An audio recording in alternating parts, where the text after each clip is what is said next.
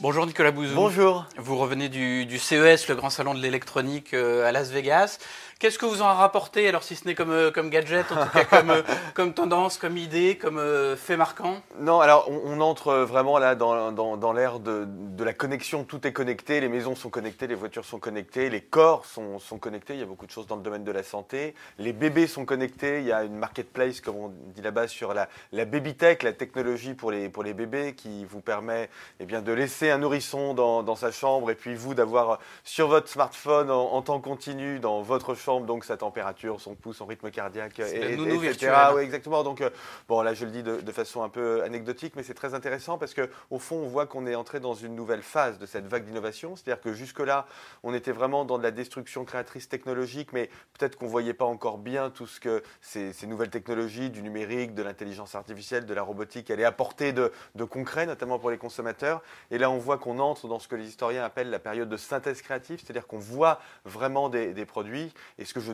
trouve le, le plus intéressant et le, le plus frappant, moi, c'est vraiment ce qu'on voit dans la maison connectée et dans la santé euh, connectée. Par Alors, exemple alors, bah, par exemple, euh, la, grande star du CES euh, cette année, c'était les assistants vocaux, et notamment, et ça, je, je dois dire que ça, ça confirme une tendance que j'avais cru déceler en 2018, l'assistant vocal d'Amazon, qui s'appelle, la technologie s'appelle Alexa, et on voit que Amazon est en train de devenir la, la star des GAFA, à mon avis, devant euh, Google et devant, Apple. Et il faut bien comprendre que cet assistant euh, vocal, donc il y en a eu des dizaines de millions déjà vendus aux États-Unis, bah, vous, lui, vous lui parlez euh, et il est absolument partout. Il est dans votre maison, il est dans votre voiture, il est dans votre, dans, votre bureau.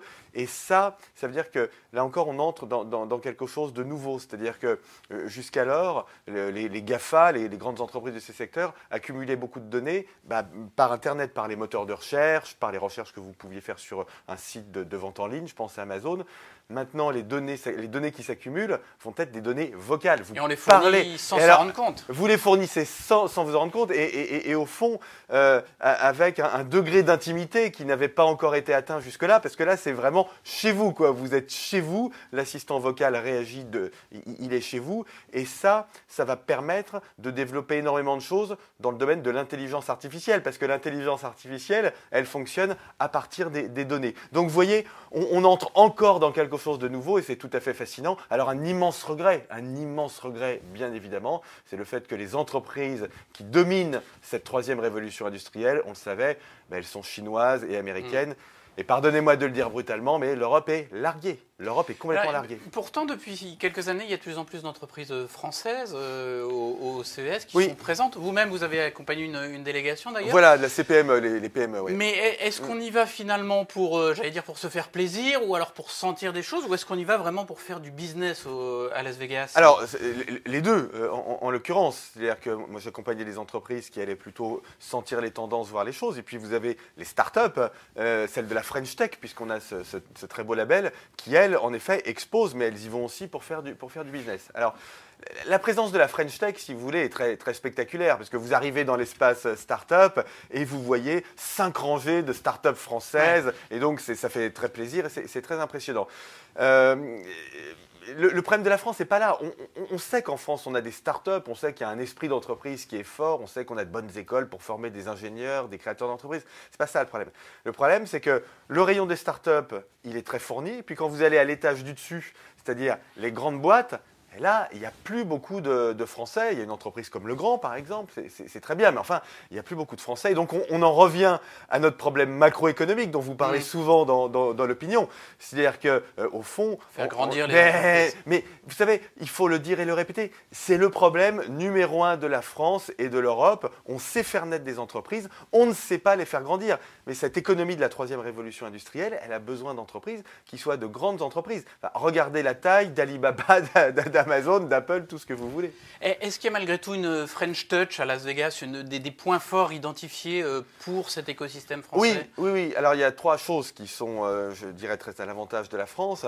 La première chose, c'est euh, en effet, euh, on est vraiment sur tous les secteurs. C'est-à-dire que vous voyez en France une espèce de, de profusion d'entreprises, de start-up, et ça reflète ce tissu économique en France qui est très, qui est très diversifié, qui n'est pas du tout monosecteur. Donc on est dans la santé, dans les services, dans les loisirs, dans l'industrie, tout, tout ce que que vous voulez, dans l'automobile. Et, ça, c'est quelque chose qui est, très positif. Donc ça, c'est la, première chose.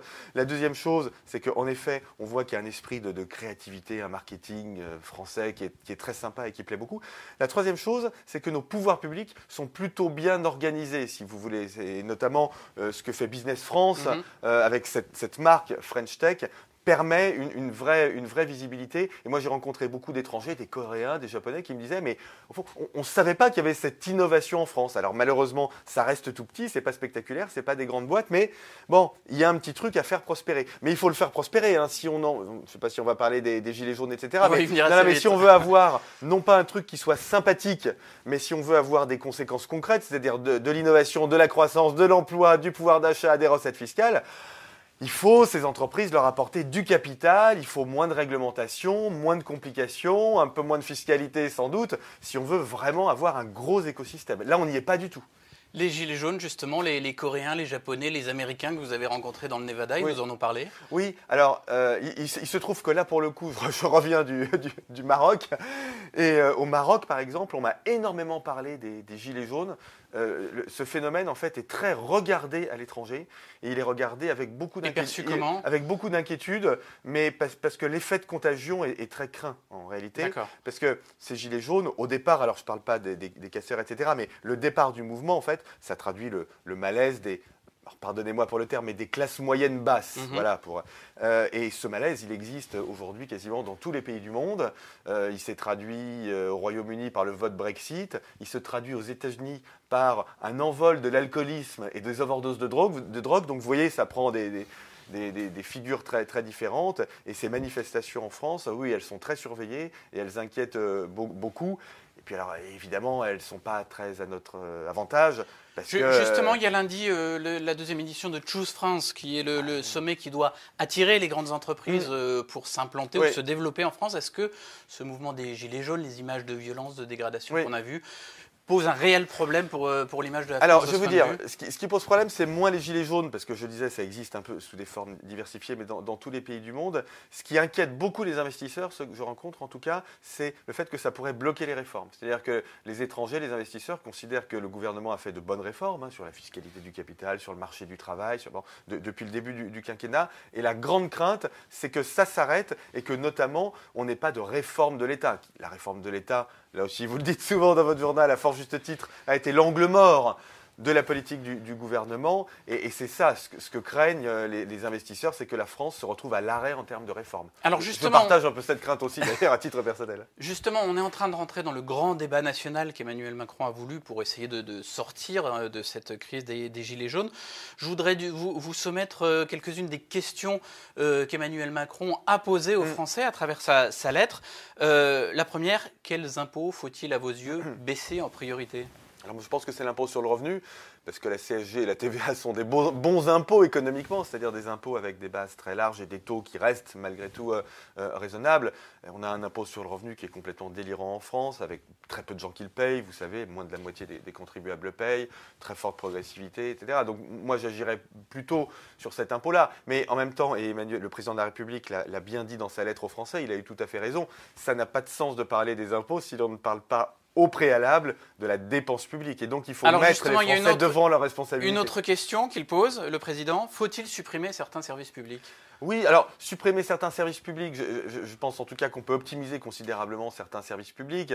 On, parlait tout à l'heure en évoquant le CES de la troisième révolution industrielle. Il y a des gains de productivité aujourd'hui absolument extraordinaires au sein de, l'État, notamment dans l'administration de l'administration. Donc il ne s'agit pas de réduire les services publics. Il ne s'agit pas évidemment d'avoir moins de policiers, moins d'infirmiers ou d'infirmiers, de, moins de, professeurs. C'est évidemment pas, pas le sujet. Mais il n'y a pas que ça dans la fonction C'est tout le back-office en bon français de l'administration qu'on peut réduire considérablement en utilisant les technologies. Un dernier mot sur le Brexit, puisqu'on est en, plein brouillard euh, du côté de, Londres.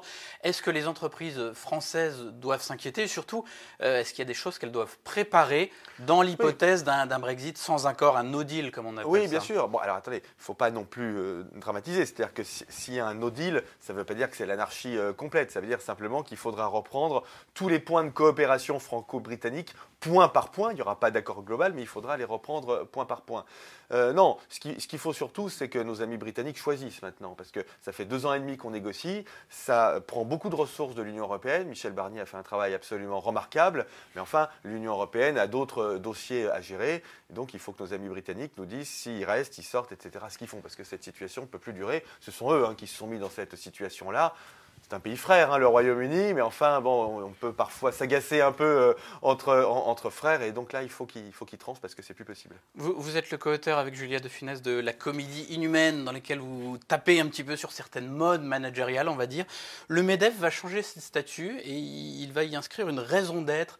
Est-ce qu'il cède aussi à une mode, ou est-ce que c'est quelque chose d'important dans la vie des, des entreprises Non, non, ça, je pense que c'est très important. Vous savez, aujourd'hui, dans nos sociétés, on a besoin de sens, et les collaborateurs dans les entreprises ils ont besoin de sens. Alors, ils ont besoin d'argent, c'est normal, ils ont besoin de bonnes conditions de travail, mais ils veulent plus travailler pour travailler, ils veulent travailler euh, pour quelque chose. Et je pense que c'est très bien que le MEDEF explique au fond quel est le, sens de l'entrepreneuriat, quel est le sens de l'entreprise, à quoi ça sert. L'entreprise, c'est le principal agent de l'innovation et, et, du progrès économique et social. S'il n'y a pas d'entreprise, il n'y a plus rien, il n'y a plus de progrès. Et ça, il faut le rappeler en permanence. Et si le MEDEF arrive à faire ça, je pense que c'est très bien du point de vue de la pédagogie.